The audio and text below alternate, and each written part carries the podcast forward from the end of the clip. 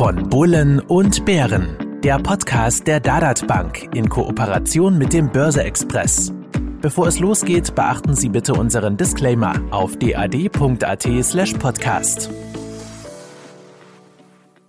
Risikohinweis. Die Inhalte dienen ausschließlich der allgemeinen Information, sind ohne Gewähr keine Empfehlung zum Kauf oder Verkauf bestimmter Finanzinstrumente. Es handelt sich um keine Anlageberatung. Herzlich willkommen zu Von Bullen und Bären Folge 24, dem Podcast vom Börse Express und der Dadat Bank rund ums Thema Geldanlage. Mein Name ist Robert Gillinger, ich bin Chefredakteur des Börse Express. Mir zur Seite sitzt wie immer Ernst Huber, CEO der Dadat Bank. Hallo Ernst. Hallo zusammen und allen auch ein erfolgreiches, gutes Anlagejahr 2022. Da klopfe ich hierbei auf Holz. Studiogast ist heute Heinz Geiger. Heiko ist Executive Director bei der Bank von Tobel und dort maßgeblich für die Entwicklung der europäischen Zertifikate-Plattform verantwortlich. Heiko ist bald 14 Jahre bei von Tobel und war zuvor bei der deutschen Börse tätig. Heiko, herzlich willkommen bei uns. Ein herzliches Dankeschön, dass ich heute hier sein darf. Auch von mir alles Gute, vor allem viel Gesundheit fürs neue Anlagejahr.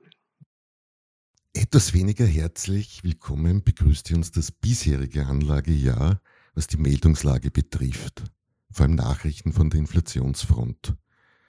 50,9 Prozent waren es 2021 in Argentinien, natürlich nicht exemplarisch, aber immerhin auch 7,0 Prozent im Dezember in den USA, der höchste Wert seit knapp 30 Jahren. Mehr als 4 Prozent werden für Österreich ausgewiesen bröckelt der Notenbankkonsens des Vorübergehens schön langsam und wie sieht's für euch gleichzeitig an der Zinsfront aus? Ernst vielleicht einmal?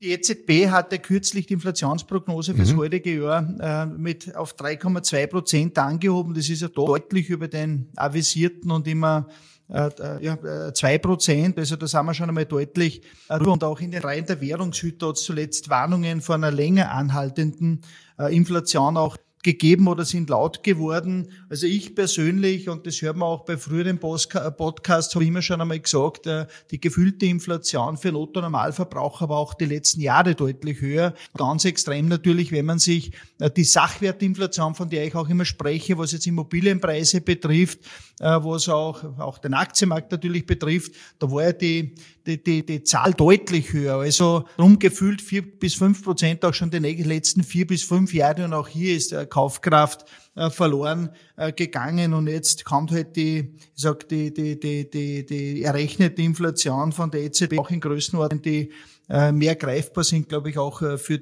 für die Bevölkerung. Und das stellt uns schon äh, vor gewisse Probleme. Auch das Thema Altersarmut, wenn man hier anspricht. Also hier wird wirklich sehr, sehr viel Vermögen vernichtet, nämlich das Ganze in Kombination mit einem Nullzinsniveau. Also es geht Jahr für Jahr Aufkraft verloren und das ist ein Riesenproblem. Und meines Erachtens, aber das ist meine persönliche Meinung, die höhere Inflation nicht eine kurzfristige Erscheinung sein, sondern das wird auch mittelfristig der Fall sein. Ja, gut, du siehst das wahrscheinlich ähnlich. Ja, also dies ist natürlich die große Diskussion, die uns momentan äh, alle umtreibt, was wir natürlich gesehen haben, als also die Ausgangslage 2021, dass eben im Laufe des Jahres sich an verschiedenen Stellen die Inflation bemerkbar gemacht hat und inzwischen sehen wir eben auch doch einen breiten Preisanstieg, äh, nicht nur in hiesigen Gefilden, sondern äh, eben auch äh, global. Wir haben in den, in den USA kann man schon sagen, Rekordwerte vor kurzem verzeichnet, ging ja auch breit durch die Presse. Inflation erreicht dort den höchsten Stand seit 40 Jahren. Auch hier in Europa sind wir sicherlich äh, doch mit einem sehr starken Preisanstieg konfrontiert. Und äh, Ernst hat das ja auch schon, schon angesprochen. Treiber sind eben vor allem äh, äh, Rohstoffpreise. Wir sehen natürlich die Versorgungsengpässe, die ganze Lieferkettenproblematik, die sich jetzt auch so ein bisschen Covid bedingt äh, sehr stark manifestiert hat ähm, und natürlich auch ganz deutlich eine angespannte Lage auf dem Arbeitsmarkt. Und auch hier sickern gerade immer wieder Nachrichten durch, dass eben die Babyboomer jetzt in Rente gehen und äh, wir über ein relativ großen, äh, ja, relativ große angespannte Lage an, an, an jüngeren Arbeitskräften konfrontiert sind, die eben die frei werdenden Stellen besetzen müssen. Und dort gibt es ein relativ großes Delta, was natürlich vor allem auch auf der, auf der Gehaltsseite äh, zu einem entsprechenden Druck führt. Also es ist sicherlich nicht eine monokausale äh, Inflationserklärung, die wir momentan haben, sondern eher eine multikausale. Und äh, das führt natürlich zu der Problematik, dass wir letzten Endes doch äh, hier mehrere Faktoren haben, wo eben die Inflation drückt. Und ähm, gibt es zahlreiche Analysten, die davon ausgehen, es ist ein vorübergehendes Phänomen. Das heißt, mit der Auflösung dieser Lieferengpässe, mit einer Normalisierung der Lieferketten nach Covid wird dann entsprechend auch die, der Inflationsdruck abnehmen und die Inflation quasi wieder wegschwemmen, genauso wie die Container in die Volkswirtschaft hinein. Auf der anderen Seite eben auch bedingt durch die große, starke äh, Finanzierung der globalen Volkswirtschaften durch die Notenbanken gibt es eben auch zahlreiche Marktteilnehmer, die eher von einem anhaltenden Inflationsphänomen ausgehen. Und wenn man schaut, doch wie entschieden auch die US-Notenbank in den jüngsten Notenbank-Sitzungen äh, kommuniziert hat, dass sie eben eine deutliche Zinsanhöhung über mehrere Schritte auch in einem relativ kurzen Zeithorizont von zwei bis drei Jahren agieren möchten, während die EZB hier eher noch ein bisschen, sag ich mal, in ihrer ja, regionalen äh, europäischen Infrastruktur gefangen ist, erstmal zuschaut, ähm, könnte man schon davon ausgehen, dass es sich hier eben doch um äh, Inflation der unterschiedlichen Geschwindigkeiten konfrontiert sind, aber bestimmt äh, nicht notwendigerweise mit äh, mal, der Konstellation, die sich im Sommer schon auflösen könnte. Mhm. Grosso modo sieht es aber eher mit einer, ja, ich sage mal, anhaltenden toxischen Mischung mit dem Ergebnis negativer Realrenditen für Anleihen aus. Das ist wahrscheinlich so ein bisschen auch deine Sicht ernst, oder?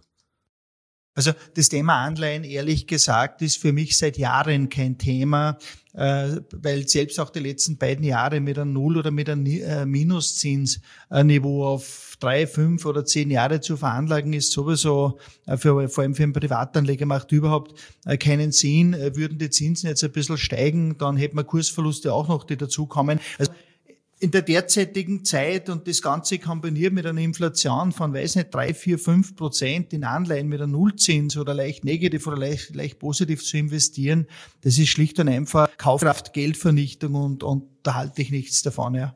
Mhm. Kaufkraft, Geldvernichtung mag natürlich keiner. Heiko, euer Fontobel Inflation Influenced Index wurde von den Lesern des Börse Express zum Zertifikat des Monats gewählt. Kannst du uns aber ein bisschen erklären, was genau macht der Index? Ja, der Index versucht, in Werte zu investieren, vornehmlich Aktien und Rohstoffe, äh, die bei einem, äh, sag ich mal, hohen Inflationsumfeld, also einem Anstieg der Inflation weltweit, ähm, sag ich mal, sich besonders gut schlagen könnten. Mhm. Direktinvestments und was zeichnet diese Investments aus? Also wer könnte sich gut schlagen in so einem Umfeld? Also in erster Linie geht man von widerstandsfähigen Branchen aus auf der Aktienseite.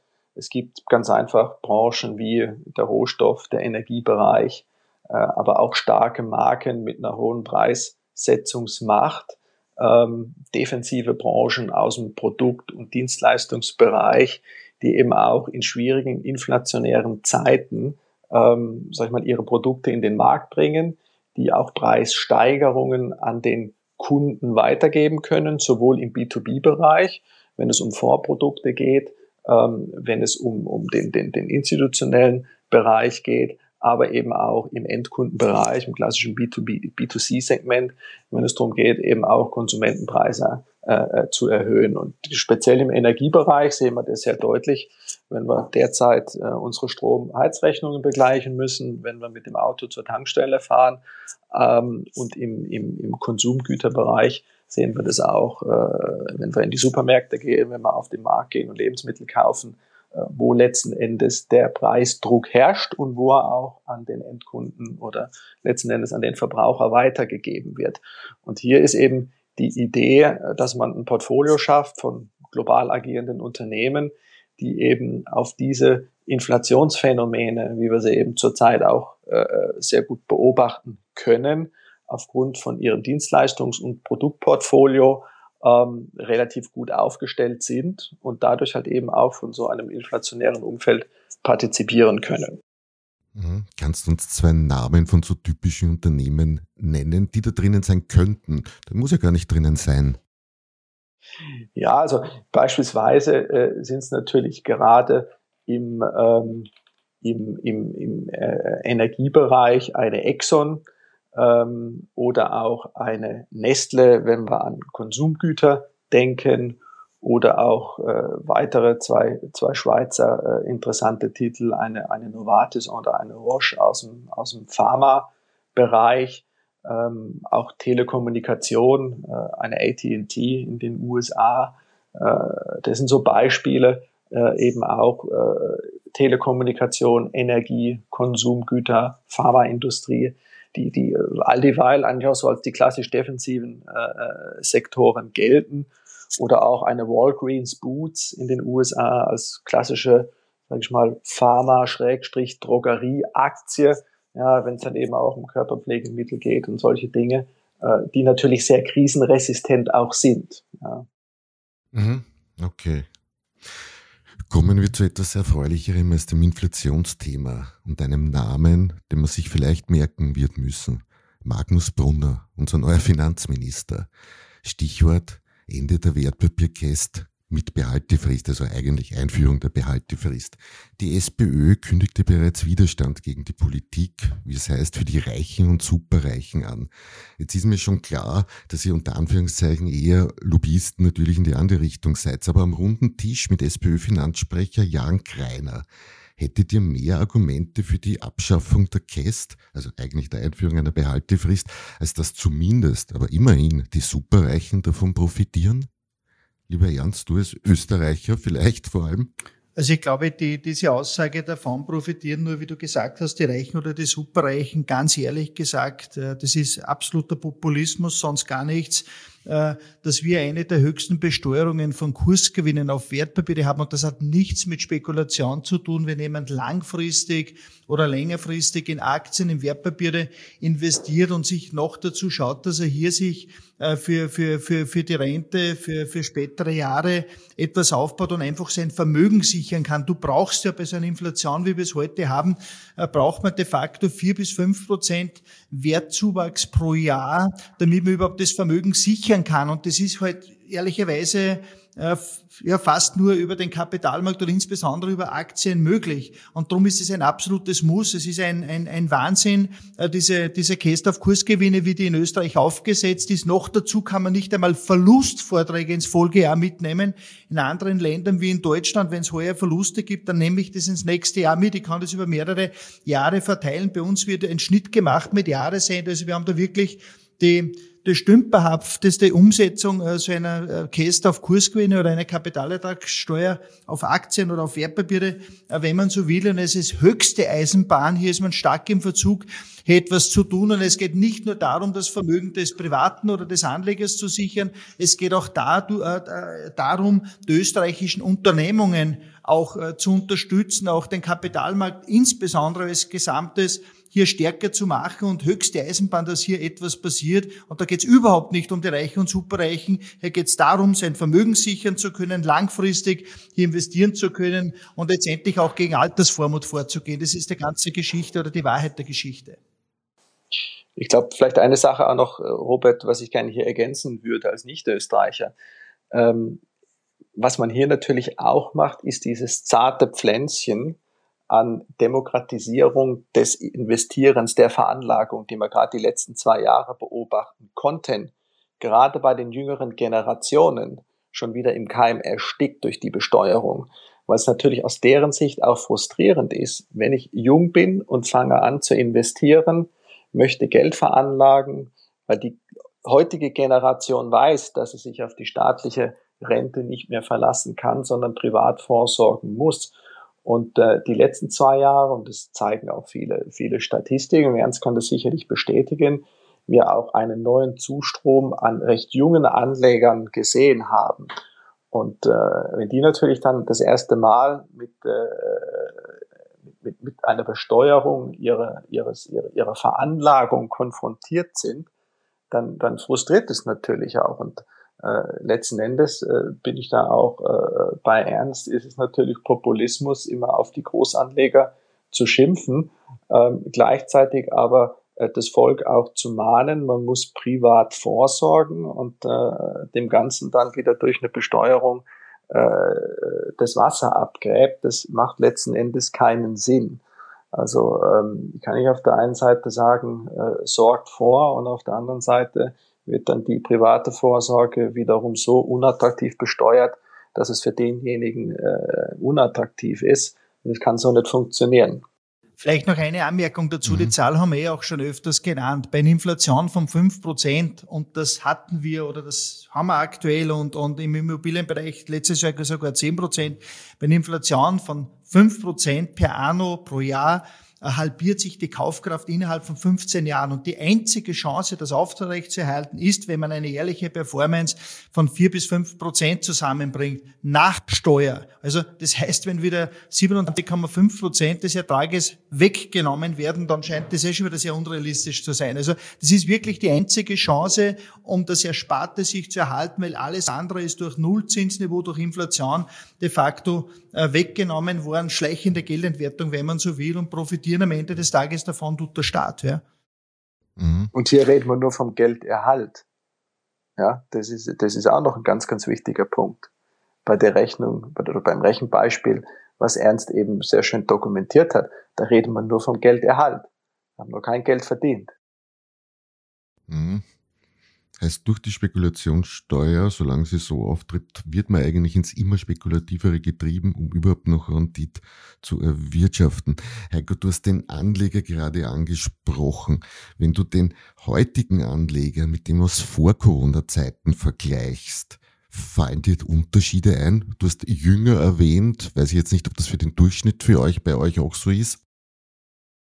Also er, ist, er ist sicher jünger geworden er ist meines Erachtens auch mündiger geworden und zwar mündiger im Sinne von besser ausgebildet als vor Corona-Zeiten. Wir stellen ein sehr großes Interesse an Finanzmärkten fest, äh, auch bei der jüngeren Generation.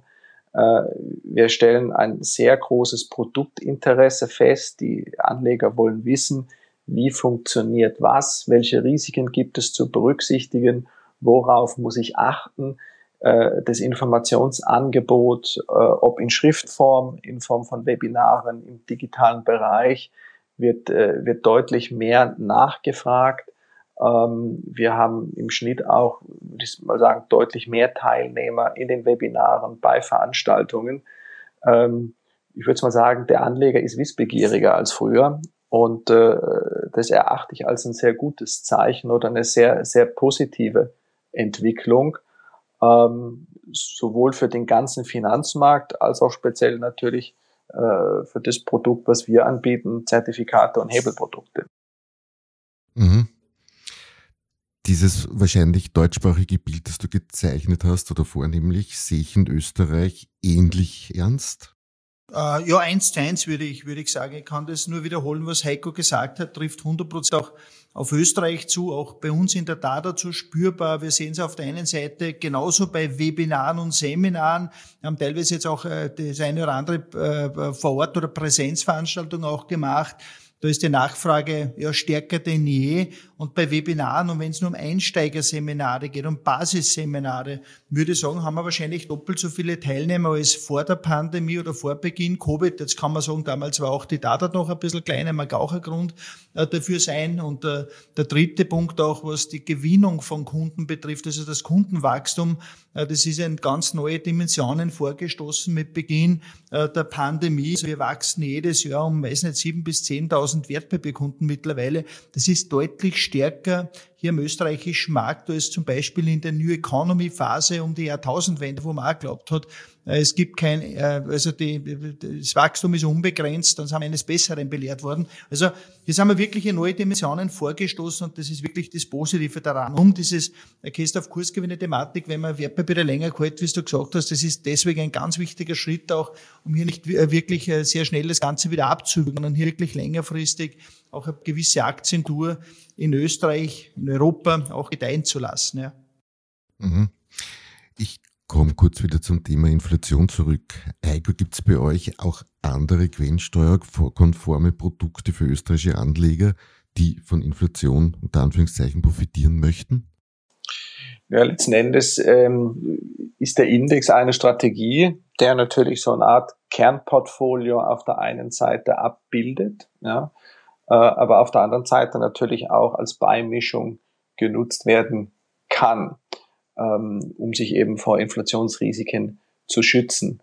Und äh, Produkte, die es sonst noch gibt, äh, kann man ja letzten Endes auch aus der Strategie ableiten, wenn man sagt, naja, äh, ich möchte es mich gerne selber drum kümmern. Wir haben es gesagt, das sind äh, sehr äh, wir, Unternehmen mit einer sehr großen Preissetzungsmacht drin. Wir haben äh, sehr stark äh, Konsumgüter, äh, Energie- und Rohstoffunternehmen drin, aber eben auch klassische äh, Rohstoffe sind drin enthalten, also nicht nur Rohstoffaktien, sondern eben auch äh, Rohstoffe. Und äh, da bietet sich natürlich gerade im Rohstoffsegment bei, bei, bei Zertifikaten und auch Hebelprodukten natürlich ein recht breites Sortiment an. Also zum einen kann man natürlich äh, auf Einzelrohstoffe setzen, sei es, dass man eben äh, konkret auf, auf Erdgas oder Ölpreis setzt, was beispielsweise die letzten Monate sehr stark nachgefragt war, natürlich auch als Reaktion auf die Preisexplosion bei Erdgas und, äh, und auch im, im Ölsegment, aber auch im Agrarrohstoffbereich äh, gibt es ein sehr großes Portfolio an, an Produktlösen, Produktlösungen bei uns, wo man eben auch gezielt auf solche Kursbewegungen äh, setzen kann. Und dann natürlich ähm, bei, bei, äh, bei der Aktienkomponente, wenn man sagt, ich suche globale Unternehmen mit einer sehr starken Preissetzungsmacht, äh, möchte aber nicht in die Aktie direkt investieren, sondern eher noch ein bisschen äh, risikooptimiert in Form eines Bonuszertifikates oder einer Protect-Aktienanleihe, ähm, dass man dann eben diesen Weg geht und quasi über so eine Art Aktienersatzprodukt äh, sich eben ein Bonuszertifikat oder eine Aktienanleihe ins Depot legt auf genau diese Unternehmen, ähm, wo ich dann halt eben die Zusatzfunktion habe, dass ich eben eine gewisse Zielrendite realisieren kann, aber habe eben noch äh, über einen äh, sage ich mal, Abstand zu einer Barriere, äh, eben auch den gewissen Schutz äh, vor Kursverlusten bis zu einem gewissen Grade. Und da gibt es ja bei den Zertifikaten einen großen Fundus an, an Produktlösungen, wo eigentlich jeder Investor sehr individuell auf sein, äh, sag ich mal, ja, Chance, Risiko empfinden, die passenden Produkte findet. Und bei den Basiswerten äh, ist es ja ähnlich. Da gibt es bei uns in der Industrie ja auch eine Vielzahl von Möglichkeiten äh, in USA, in Europa, bei asiatischen Aktien, die man hier dann entsprechend einsetzen kann. Mhm. Ernst von Doppel ist Premium-Partner der Dadat. Was habe ich als Anleger davon? Also auf der einen Seite natürlich äh, die gute Auswahl an Produkten, die Fondobel zur Verfügung stellt. Und ich persönlich kenne das Bankhaus oder Fondobel schon sehr lange mit Heiko. Arbeite, glaube ich, seit 14 Jahren bei Fondobel, habe ich vorher gerade gehört in der Einleitung von dir. So lange arbeiten wir auch schon äh, zusammen und seit eh und eh auch bevorzugter Partner, Premium-Partner aufgrund der Produkte, die hier auch angeboten äh, werden. Auch in meinem früheren Leben, sage in der damaligen Direktanlage AT und auch genau jetzt so wieder in der Dadat Bank und das hat einen riesen Vorteil für unsere Kunden, dass sie sämtliche Produkte, und das sind zigtausende, äh, äh, äh zu einer stark begünstigten äh, Transaktionsgebühr von Euro 2,95 pro Transaktion handeln können. Und wir machen darüber hinaus auch immer wieder mal, ich glaube zweimal zumindest, wenn nicht drei Free-Trade-Aktionen. Das heißt, da können die Produkte absolut spesenfrei handeln und das wird natürlich stark angenommen Deswegen ist auch für unsere Kunden und auch für uns als Bank äh, Fondoble ein ganz, ganz wichtiger Partner und Produktanbieter. Mhm, okay. Es gibt immer mehr Marktbeobachter. Ich glaube, letztes Mal haben wir das bei Alois Wögerbauer auch gehört, die davon ausgehen oder es nicht ausschließen, dass gerade bei jüngeren Anlegern Bitcoin, Gold als, ich sage mal, Inflationsbekämpfungsobjekt so ein bisschen ersetzt, schon langsam. Wie seht ihr das? Gerade Heiko, gibt es da irgendwelche Anzeichen? Also äh, die Kryptos als Goldersatz dienen, ähm, ganz speziell sehe ich eher weniger Anzeichen, dass man Kryptowährungen als Depotbestandteil kauft aufgrund der geringeren Korrelation zu etablierten Anlageklassen wie äh, Anleihen, Aktien oder auch Rohstoffe. Das schon eher. Ähm, das Phänomen mhm. der Kryptowährung hat sich über die Zeit auch verändert. Also man muss schon sagen, dass quasi in der letzten Dekade diese teilweise Nicht-Korrelation bis sogar Negativkorrelation äh, zu, äh, zu klassischen Anlageklassen natürlich schon aus Portfolioperspektive den Kryptowährungen einen gewissen Charme beigemessen haben. Ähm, dementsprechend wurden die auch als Portfolioergänzung gekauft, ähnlich wie Gold auch. Was man aber jetzt gerade die letzten zwei Jahre gesehen hat, ist, dass eben die Kryptowährungen doch nicht äh, eine Art äh, Crash-Verhinderer oder Crash-Schutz sind, weil wenn wir entsprechend Volatilität an der Börse gesehen haben, ganz speziell im Aktienmarkt, äh, dann haben wir das eben auch in recht starken Ausprägungen im, äh, im Kryptomarkt gesehen. Und auch dort ist eine, eine sehr starke Volatilitätsanstieg zu verzeichnen gewesen. Was wir auch gesehen haben, ist äh, das Thema äh, Inflationsschutz beziehungsweise Krisenschutz des Goldes nachgelassen hat. Da war ja auch irgendwo, äh, sag ich mal, auf, auf dem Niveau bei, bei 18, 1900 US-Dollar dann, dann irgendwo die Decke erreicht ähm, und die, äh, das Portfolioverhalten vom Gold nicht mehr so wie äh, zu vergangenen Zeitphasen reagiert hat. Ähm, ich glaube, bei Kryptos liegt schon sehr stark auch zum einen diese volatile Bewegung äh, im Interesse der Anleger, äh, die natürlich sehr spekulativ auch in dem Segment dann äh, sich engagieren. Ähm, sicherlich ist es auch mitunter ein, ein Antrieb, dass wir sehr starke Kursanstiege in sehr kurzer Zeit verzeichnen konnten. Ja, äh, sowas macht natürlich, äh, wurde natürlich medienwirksam auch sehr stark ausgeschlachtet und dementsprechend groß war natürlich auch der Zulauf zu den Kryptowährungen. Und man merkt natürlich auch, der Wunsch nach immer neueren Kryptowährungen ist gegeben, weil man natürlich auch sagt, bei den etablierten wie ein Bitcoin, wie ein Ethereum, da ist irgendwo, äh, sage ich mal, die, die, die, die Spitze erreicht. Wir suchen jetzt eher den, den, den nächsten Bitcoin oder das nächste Ethereum, wo eben noch ein entsprechendes Kurspotenzial äh, drinsteckt, was wir halt eben die letzten Jahre bei Bitcoin und bei Ether gesehen haben. Also ich würde sagen, der Markt ist zweigeteilt. Zum einen sicherlich die sehr risikoaffinen Anleger, die auf die starke Kursentwicklung dieser Kryptowährungen setzen. Und zum anderen, und das sehen wir auch im institutionellen Bereich immer stärker, dass man nicht mehr den Glauben hat, wie noch, oder die Befürchtung hat, wie noch vor zwei, drei Jahren, dass irgendwann äh, die Kryptowährungen wieder auf Null crashen könnten, sondern diese Anleger erachten Kryptowährungen schon als ein elementarer Bestandteil eines diversifizierten Portfolios. Ob das jetzt mit einem Gewicht von eins, zwei oder fünf Prozent eingeht, das sei mal dahingestellt. Äh, aber aus Diversifikationssicht äh, gehen diese Investoren zunehmend eben auch in diese Kryptowährungen rein. Mhm. Bringt es mir als Anleger eigentlich etwas, dass Fontobel der einzige Anbieter von Kryptowährungszertifikaten ist, der im bankenregulierten Umfeld tätig ist? Oder heißt die Regulierung nur einfach ein Mehr an Kosten? Naja, sowohl als auch. Ich meine, Regulierung ist ja per se nicht schlecht. Äh, Regulierung ist ja, ist ja, ist ja gut und wichtig, dass eine unabhängige Instanz für ein Marktsegment Regeln schafft und diese auch überwacht. Und äh, man hat natürlich ja gerade in der Vergangenheit auch viele Meldungen gesehen, wo Kryptowährungen plötzlich äh, verschwunden sind, äh, wo ähm, letzten Endes auch äh, Regierungen den Besitz oder auch den, den Handel mit Kryptowährungen eingeschränkt oder sogar verboten haben. Und dementsprechend, glaube ich, ist ein, ist ein äh, geordnetes regulatorisches Umfeld äh, absolut zu begrüßen, wie wir es hier haben.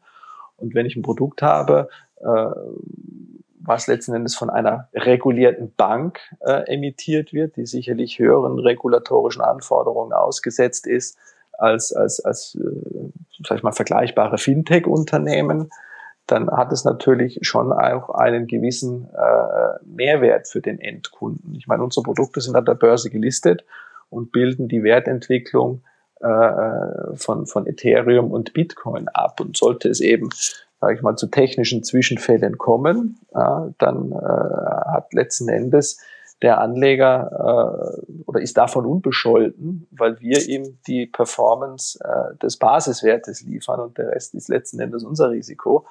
Und äh, diese Art von strukturierten Produkten, die äh, kann man, glaube ich, in, in, in, im Markt suchen, die so aufgebaut sind und halt eben auch diese regulatorische äh, Sicherheit bieten. Also da ist, glaube ich, der Anleger einfach beraten zu schauen, was ist sein Anspruch, was möchte er haben und äh, dementsprechend ist er dann halt eben bereit, äh, auch ein bisschen mehr an Gebühr zu zahlen. Oder er legt eben keinen Wert drauf, dann geht er zum günstigeren Produkt. Das ist wie letzten Endes mit, mit äh, wie immer im Leben, wenn Sie eine Dienstleistung oder, oder äh, ein Produkt einkaufen, die gibt es in unterschiedlichen Ausprägungen, die gibt es in unterschiedlichen Qualitäten und zu unterschiedlichen Preisen. Und dann muss ich eben abwägen, was passt am besten zu meinen Anforderungen und Wünschen und da gehe ich dann eben einkaufen. Mhm. Übrigens, wer sich für das Thema Krypto interessiert, von Dobel hat hier online eine eigene Kryptowelt mit einer Menge an auch Hintergrundinformationen aufgebaut. Am besten in Google von Dobel und Kryptowelt eingeben. News gibt es natürlich auf der entsprechenden Subseite des Börse Express. Krypto und Börse Express in Google sollten reichen. Zum Schluss möchte ich eigentlich zum Beginn wieder Robert, zurückkommen. Darf ich vielleicht noch ganz kurz, äh, wenn ich mich wiederhole, weil ja das Thema Krypto und äh, immer wieder mal beschäftigt bei den äh, diversen Podcasts und ich mache auch keinen Hehl daraus, gerade auch was den Bitcoin betrifft diese eine Kryptowährung, dass es für mich fast ein Wahnsinn ist, das Ganze, die verbrauchen Energie, produzieren äh, Umweltverschmutzung bis zum Abwinken. Friday for Future lässt grüßen, da meldet sich, äh, sich kein einziger, was eigentlich fast unglaublich ist. Gerade der Bitcoin war zwar die erste äh, Kryptowährung, das ist eigentlich die Kryptowährung, die auf einer komplett veralterten äh, Technik unterwegs ist und deswegen auch so viel äh, Energie verbraucht und was dort ein bisschen auch die Besonderheit ist, dass de facto 96 dieser Währung gar nicht für den Handel zur Verfügung stehen, weil das wird von Mining Pools von Unternehmungen gehalten und nur vier Prozent der Kryptowährung Bitcoin stehen Nutzern zur Verfügung. Und das heißt, dass eine Minderheit dadurch automatisch den Kurs natürlich nach oben treibt. Ich gar nicht wissen, wenn passiert, wenn einmal ein größeres Unternehmen hier wirklich steigt. Und also ist ein ganz enger Markt, der von ganz wenigen derzeit getrieben wird. Und dadurch ist es für mich ein totaler theoretischer Wert und schwer nachvollziehbar. Ich persönlich würde darum in so eine Währung wie gerade Bitcoin niemals investieren, weil einfach das Risiko immens ist, finde ich. Ich glaube, es gibt andere Alternativen, äh, viel spannendere Geschäftsmodelle auch in, in, in, in, äh, in, in diesem Krypto-Umfeld, spannende Plattformen, die hier entstanden sind, wo es natürlich auch äh, äh Kryptowährungen dazu gibt, ist aber unabhängig von der Plattform. Also da gibt's hochspannende Geschäftsmodelle, die dort entwickelt worden sind von verschiedenen Firmen. Ob man jetzt in die Kryptowährung äh, dabei investieren muss oder soll, muss jeder für sich selber beurteilen. Natürlich ist sehr viel Risiko mit dabei, wie der Heiko gesagt hat, wenn man ein, zwei, drei, vier Prozent in seine Asset Allocation mit reinnimmt. Ich glaube, das sind Größenordnungen, das kann man machen, äh, das kann man ja einmal ausprobieren, ein bisschen beimischen. Vielleicht funktioniert die eine oder andere ganz gut. Aber natürlich, eins ist klar, fundamentale Analyse dazu gibt's überhaupt nicht, weil gerade Bitcoin, das ist in Wirklichkeit ist heiße Luft. Ja, das ist meine persönliche Meinung dazu.